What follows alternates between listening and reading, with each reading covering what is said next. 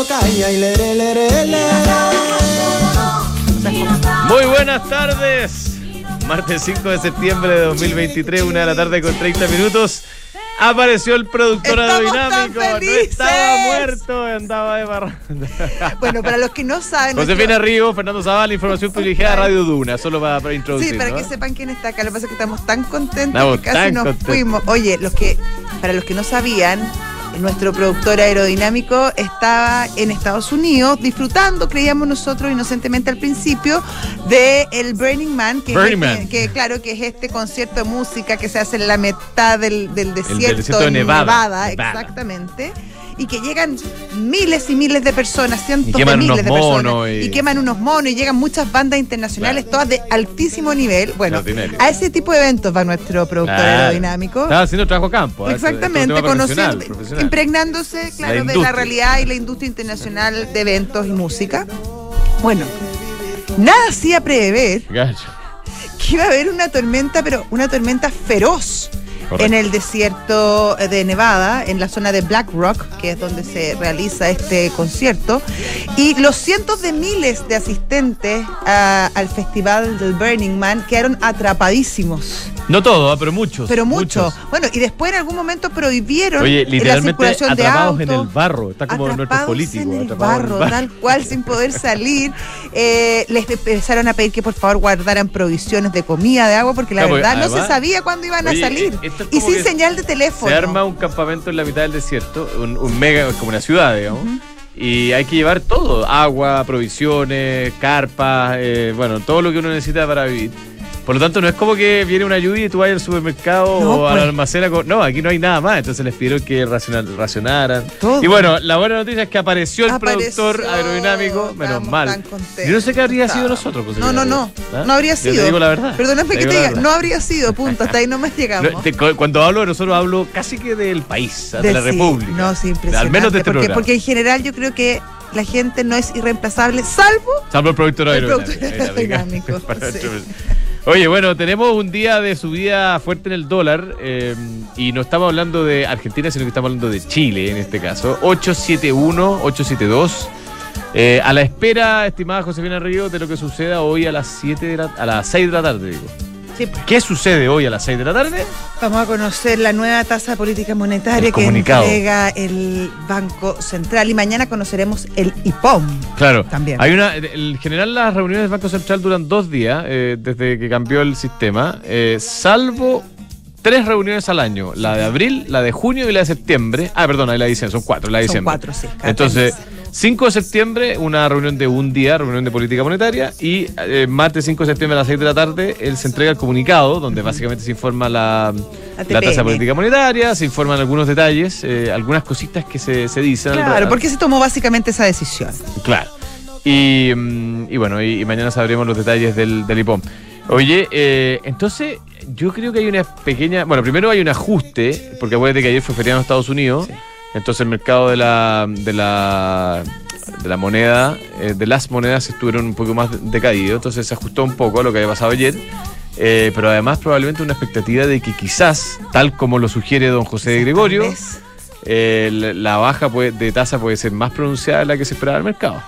El mercado espera mil, o sea, 100. 100, 75, 100. diría yo. 75 dicen los expertos, bueno, 100. eso es lo que, hizo, lo que recomendó el Consejo. Eh, ¿Y 100 espera el mercado? ¿Tú crees que podría ser 125? No, no, yo creo que hay una probabilidad de. Siempre hay una probabilidad de que esto sea eh, más pronunciado. Y ¿Eso obviamente. Por el, por el IMASEC del 1,8?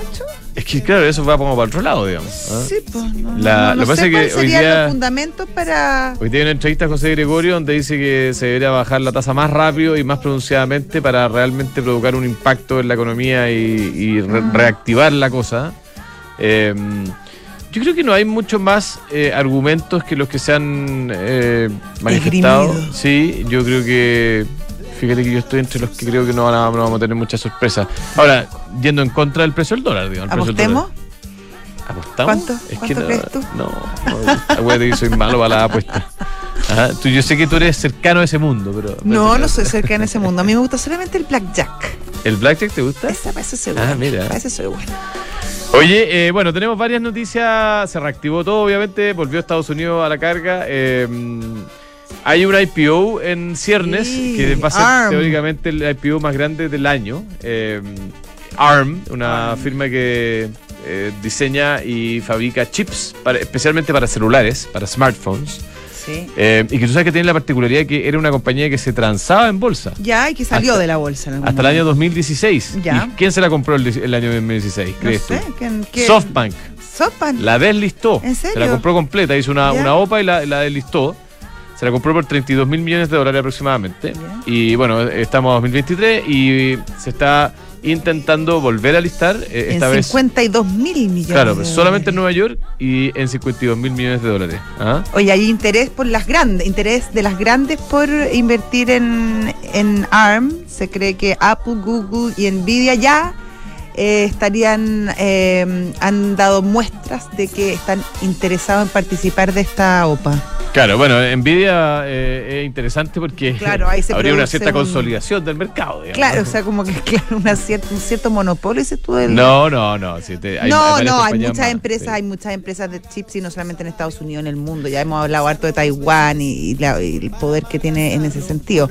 Ahora, claro, entraría en otra área de los chips que es distinta a, a donde ellos, claro, han marcado, han marcado su fuerza y su diferencia. Oye, esta es una entidad basada en, en Inglaterra, en UK, en Reino Unido, eh, y eh, se listaría en la Bolsa de Londres, por lo tanto sería a través de un de un, eh, ADR, digamos, una ADS, eh, y lo que se estima es que se va a flotar, como se llama en, jer- jerga de bolsa, Bursátil. solo el 10%, un poquito menos del 10% de las acciones, eh, y de hecho SoftBank seguiría controlando el 90% de las acciones de esta compañía, así que... ¿Sabes es un- cuánto espera recaudar? 4.900 Claro. millones de dólares. Sí, sí, 5, pero claro, ahí, ahí está un poquito menos de 5. Oye, eh, y la otra noticia que, que llamó la atención, hoy día se va a realizar la colocación, se espera realizar la colocación de un bono de Codelco. De- en pues. realidad son dos paquetes de bono. dos, uno a 10 años y otro a 30 años. 4.100 millones de dólares que se agregan. Bueno, en realidad no, no sabemos si la compañía va a pagar, prepagar deuda, eso está por verse. Pero, no, es para el plan de inversiones. Es para el Sí, plan pero de- la compañía ya tiene alrededor de 19 mil millones de dólares y varias figuras nacionales han levantado la voz diciendo que, ojo, acá hay un tema. ¿ah? Eh, El porque Codelco, salvo que descubra algún nuevo yacimiento que no estamos viendo, eh, se va a complicar en el pago de su deuda. ¿ah? Entonces, bueno, eh, eh, esta colocación nueva obviamente no, no, no responde, responde al plan de inversiones, eh, venía de antes, está siendo administrada por, por varios bancos de inversión de, de destacado perfil. Pero yo creo que igual, Josefina, hay que, hay que empezar a mirar de cerca qué pasa con la deuda de Codelco. ¿ah? Está Que- muy, está, está disparada. Sí, Está súper disparada y la verdad varios- que eso tiene además un impacto directo en, en el nivel de deuda de- de- del país. Al final también es, deuda que toma el Estado de Chile porque resulta que Codelco es 100% estatal. Efectivamente, y ha ido aumentando progresivamente su deuda. Pasado en 10, en 10 o 12 años, algo así de, no sé, de, del orden de 3.500 millones de dólares a 19.000 hoy día, y con posibilidad de agregarse un poco más si es que se concreta esta colocación. Eh, y con una evita que lamentablemente ha tendido a ir a, después del resultado de- del año 2021, ha tendido a ir cayendo. Fíjate, 2021 el evita fue eh, del orden de 10 mil millones de dólares. Eh, el, el año pasado fue del orden de 5.500. Y este año la proyección es que va a ser del orden de 4.000. O sea, va cayendo la Es cosa. muy complicado. De hecho, Moody's eh, puso en revisión a la compañía y, y se espera que haga una posible rebaja en la calificación de Codelco porque no ve una mejora en, en las métricas crediticias de, de la estatal.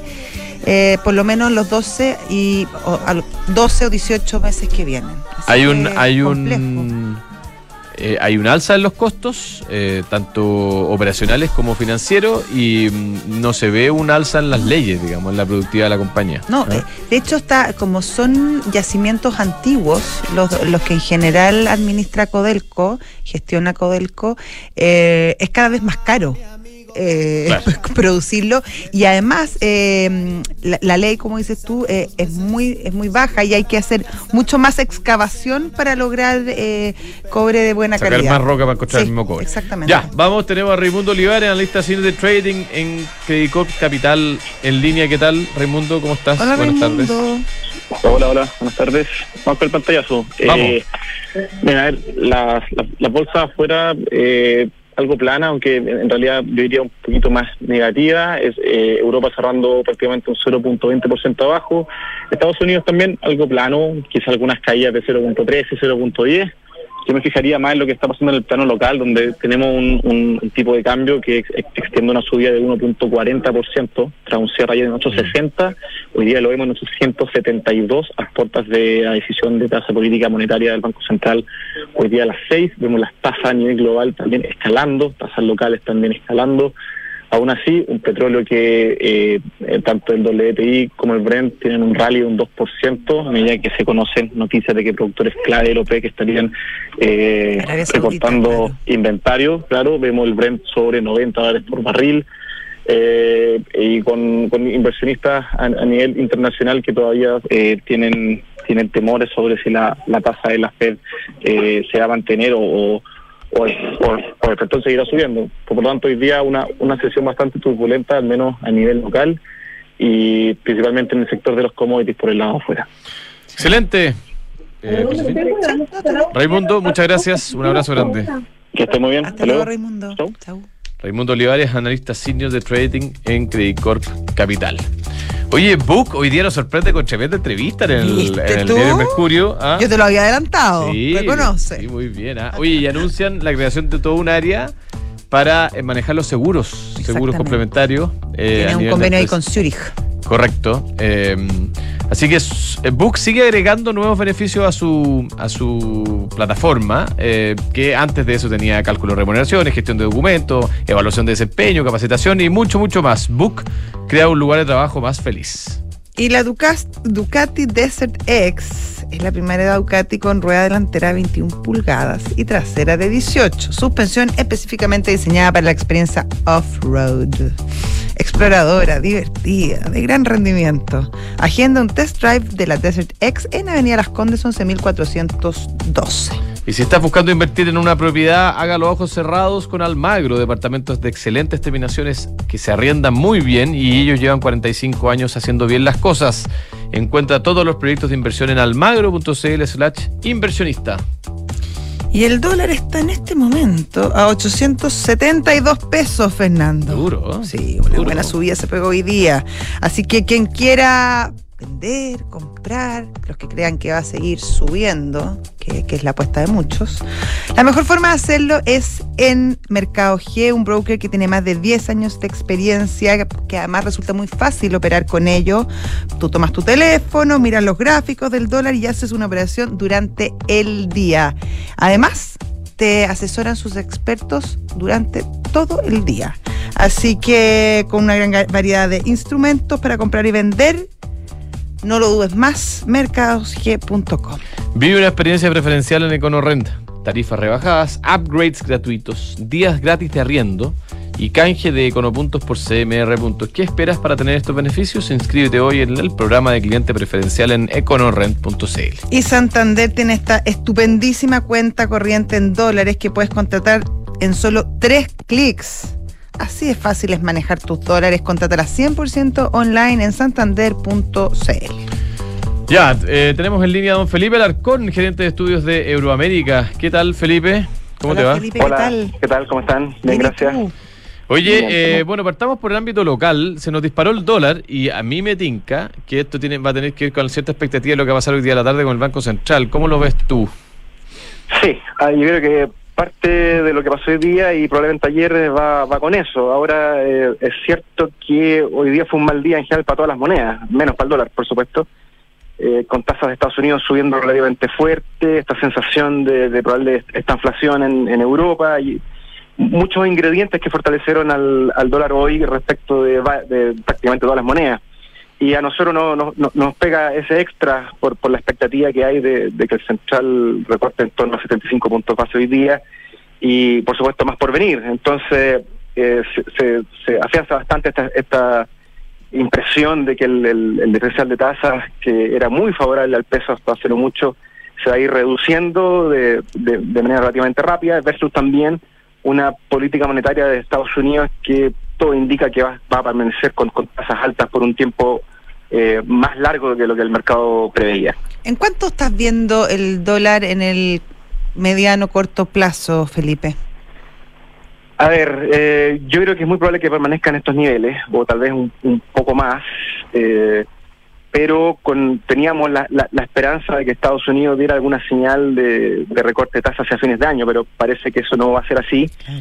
y por lo tanto es, es, es, probable que esto siga un poquito más arriba. Eh, también teniendo en consideración que el, el, un poco el central se lo jugó a todo, porque anunció baja agresiva tasa, este programa de, de, de acumulación de reservas, el desarme de los forwards, o sea, todo apuntando a una fuerte depresión. Y si tú lo comparas versus el último IPOM o, o por ahí por la última RTM, el dólar estaba en torno a 800. O sea, tenemos 70 pesos, casi un 10% de depreciación en este periodo y es, bastante importante. Oye, ya, y, y todo esto se, se, compara o se contrasta con lo que estamos viendo en, Estados Unidos, eh, donde pareciera ser que se han eh, revertido las tendencias que decían eh, que la Fed tenía espacio para seguir subiendo y hoy día el consenso es que al menos en septiembre no va a pasar nada y tampoco hay claro. mucha claridad de lo que hacer para adelante, ¿no?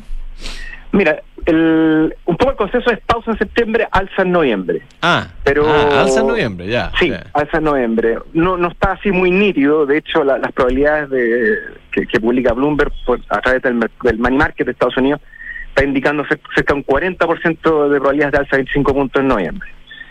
Eh, y un poco también lo, lo, lo, que ha dicho el discurso de, de los miembros de la FED. Ahora, eh, lo, que estaría pasando es una de dos cosas, o, o, o, suben una vez más o mantienen ahora, pero donde no hay dos eh, miradas es que las tasas se, probablemente se van a mantener por un tiempo muy prolongado en niveles altos en Estados Unidos. Eh, lo, que veíamos un, poco también como esperanza la, la semana pasada, al ver eh, a, algunos efectos primera vez de mayor de, debilidad del mercado laboral, eh, dieron un poco optimismo en ese minuto y, provocaron una caída en en Estados Unidos, pero eso ya se revirtió totalmente.